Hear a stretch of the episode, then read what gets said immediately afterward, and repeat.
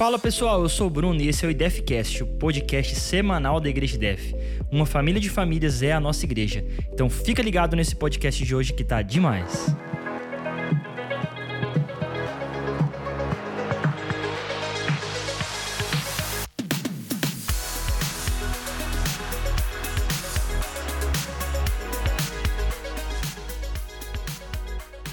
E hoje esse podcast especial, nós temos aqui a Sara, Sara Guedes, vai falar comigo sobre algumas coisas importantes para a sua vida, para a minha vida, sobre você ser uma pessoa de atitude. Talvez algumas pessoas estão precisando dessa palavra, Sara, atitude. É isso aí. Oi, gente, tudo bem? É, estou aqui mais um podcast. Eu acho que essa, esse podcast veio num momento muito conveniente, porque hoje mesmo eu estava pensando sobre isso, então eu tenho algumas coisas para compartilhar. Eita, então vem coisa boa aí. Tenho certeza que vai até o final desse podcast muita coisa vai ser revelada para nós de Deus. Para começar, Sara, vou lá é, Josué 15, a partir do versículo 13. Depois, se você quiser ouvinte pesquisar essa história, vê lá. Caleb anunciou que daria a sua filha Axa em casamento àquele que conquistasse Keriat Sefer, uma cidade.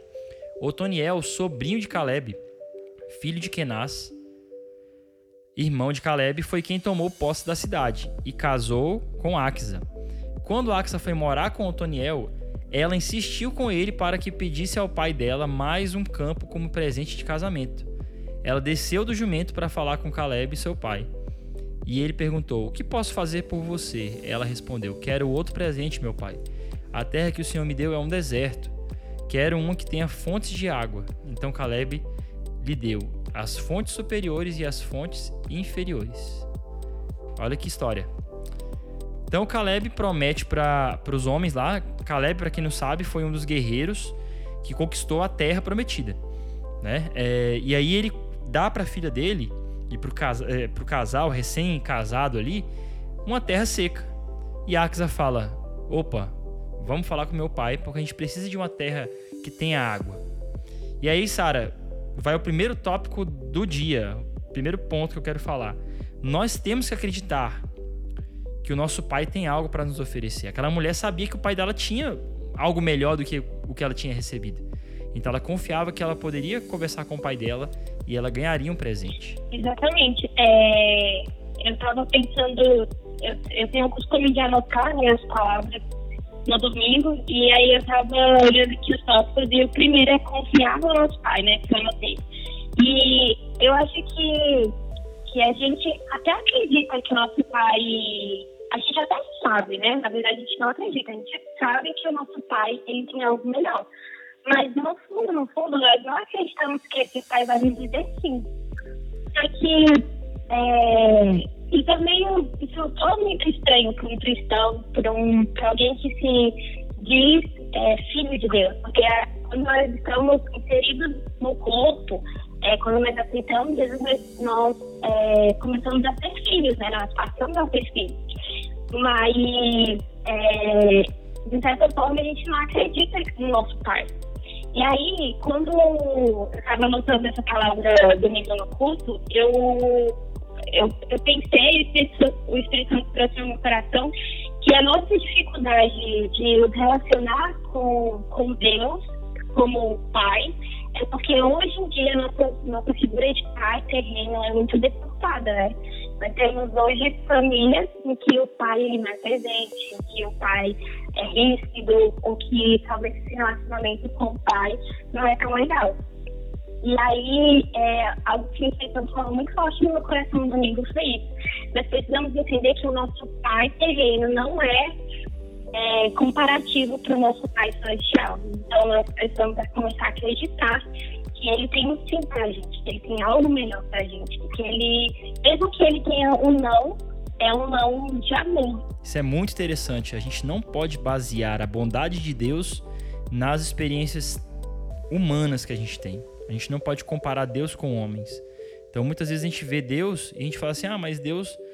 É, será que Deus me ama mesmo? Porque talvez a gente não se sinta amado na, na terra, sabe? A gente não se sinta amado com as pessoas.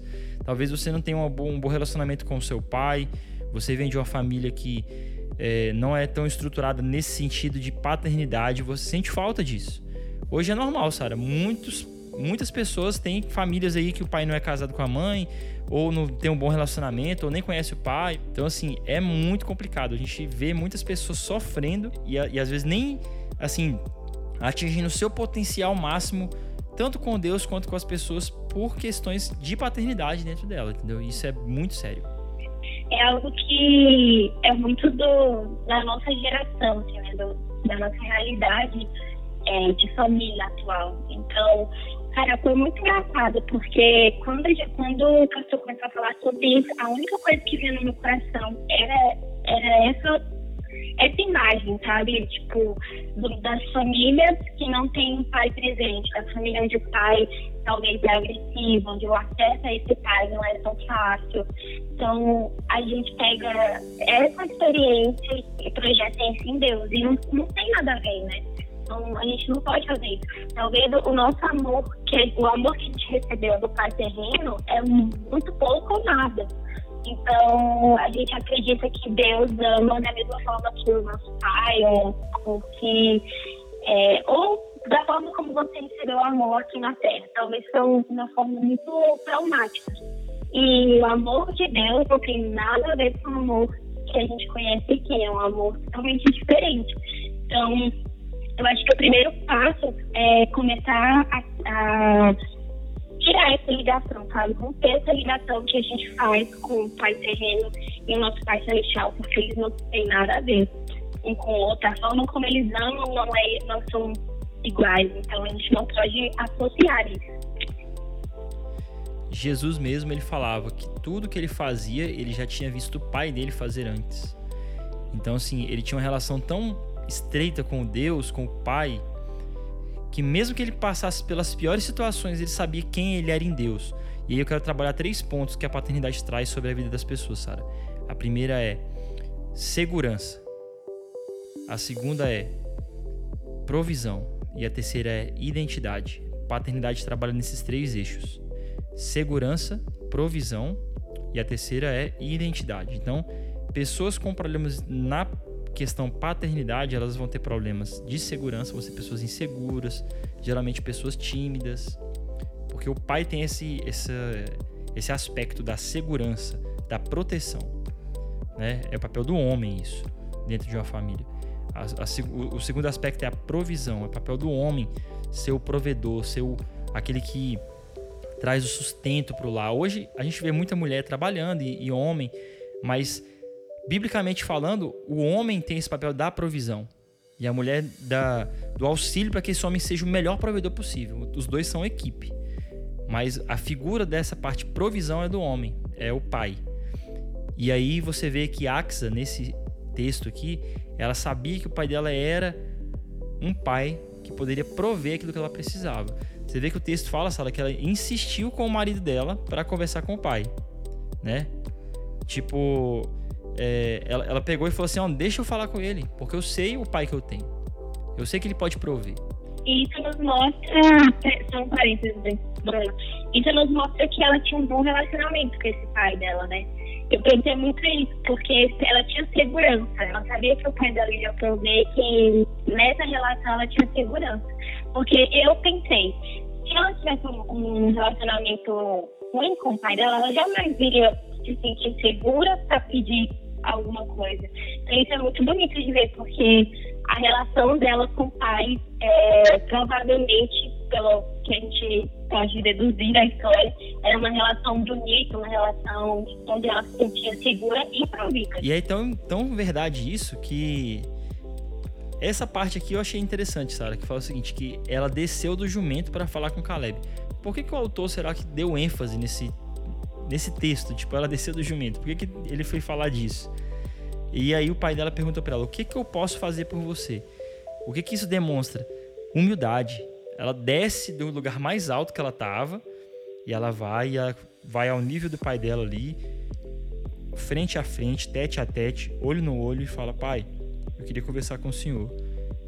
Esse simples ato de descer do jumento, é conversar com o pai, ensina isso pra gente. Às vezes a gente não vive essa provisão de Deus, a gente não vive essa, essa segurança em Deus e essa identidade em Deus, de saber que é filho, de saber que tem um Deus que provê, que tem um pai bom, porque a gente não consegue olhar com humildade. A gente prefere é, viver numa terra deserta, como ela ia receber uma terra desértica, do que às vezes abrir mão do nosso conhecimento, da nossa revelação, do eu sei, eu dou conta, eu faço, não, beleza, eu já sei disso, não precisa me falar, né? Para ir até o pai dela e falar: pai, eu preciso, sozinho eu não dou conta. E aí o pai dela fala: o que, que você precisa? Ela fala: eu quero fontes, eu quero uma condição de ter fontes. E ela recebe fontes tanto superiores quanto inferiores, mas já já eu chego lá. Então, Sara, tem que ter humildade para ganhar coisas com Deus, a gente precisa descer do jumento, descer do cavalo, vamos dizer, trazendo para o nosso ditado popular. Descer do cavalo e exercer humildade. Eu acho que eu tenho um breve testemunho que é, acho que no último podcast a gente comentou é, sobre a minha mudança de trabalho e tudo. E esse foi o momento em que eu desci do cavalo, sabe? Eu desci do meu jumento e olhei nos olhos do Senhor e falei, eu preciso, Deus antes disso, antes de, de, ter essa virada de chave, de ter essa oportunidade, eu estava montada na minha própria autossuficiência, no meu orgulho de falar, não, eu fiz cinco anos de direito, eu fui aprovada nessa OAB, eu preciso dar conta disso aqui. Eu preciso fazer isso acontecer. Só que eu não tenho muito tempo para que para perceber que eu precisava descer, que eu precisava olhar nos olhos e falar, eu não estou dando conta. Eu preciso que você traga provisão como meu pai, eu preciso me sentir segura para te pedir provisão. E foi muito, sabe, foi muito engraçado, porque parece que eu estava olhando assim, eu estava só esperando isso.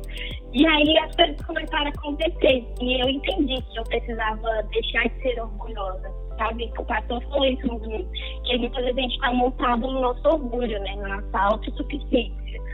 E quando a gente desce e olha ali nos olhos nos olhos do Senhor e fala da nossa necessidade, ele exerce a paternidade dele com provisão, com segurança. E isso é muito lindo de se viver. E é engraçado que o pai dela sabia que a terra era desértica. Da mesma forma, Deus sabe das nossas necessidades. Mas quando a gente chega com humildade para ele e coloca as nossas necessidades diante dele, ele responde. Eu sempre tento trazer a para ficar até mais fácil de, de, entender essas situações.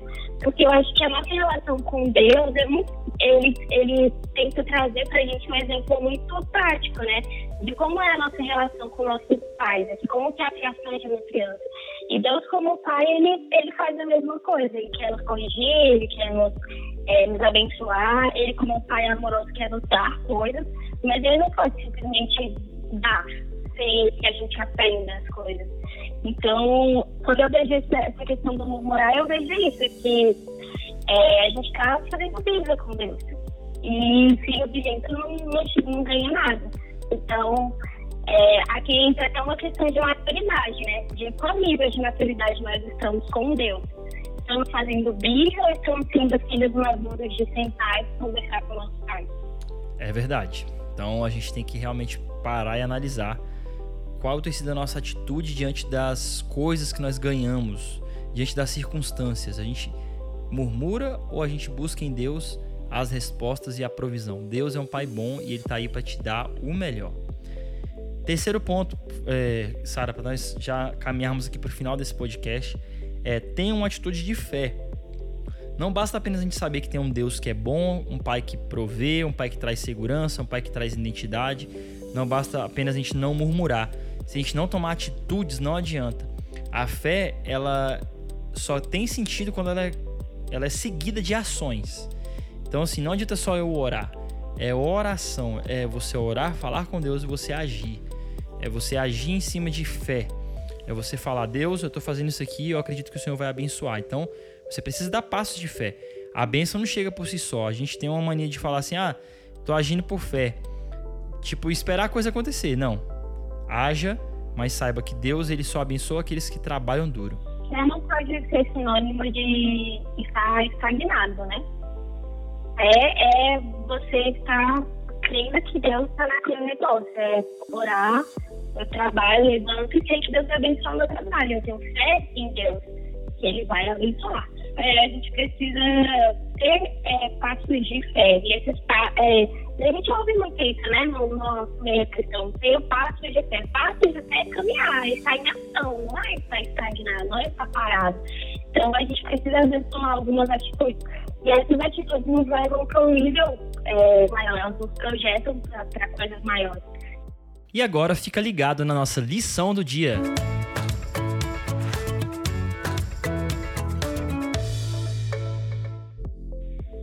palavra final de hoje é. é tem dois pontos.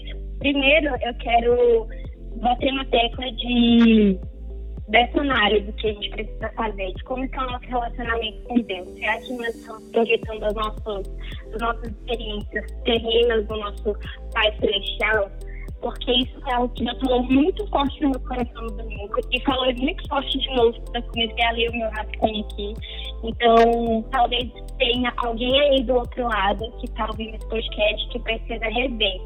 Pare de projetar sua experiência com seu pai do seu Pai Celestial, porque eles não são iguais. O amor que você recebeu ou deixou de receber não é igual ao amor que Deus quer te dar, o cuidado que Deus quer te dar.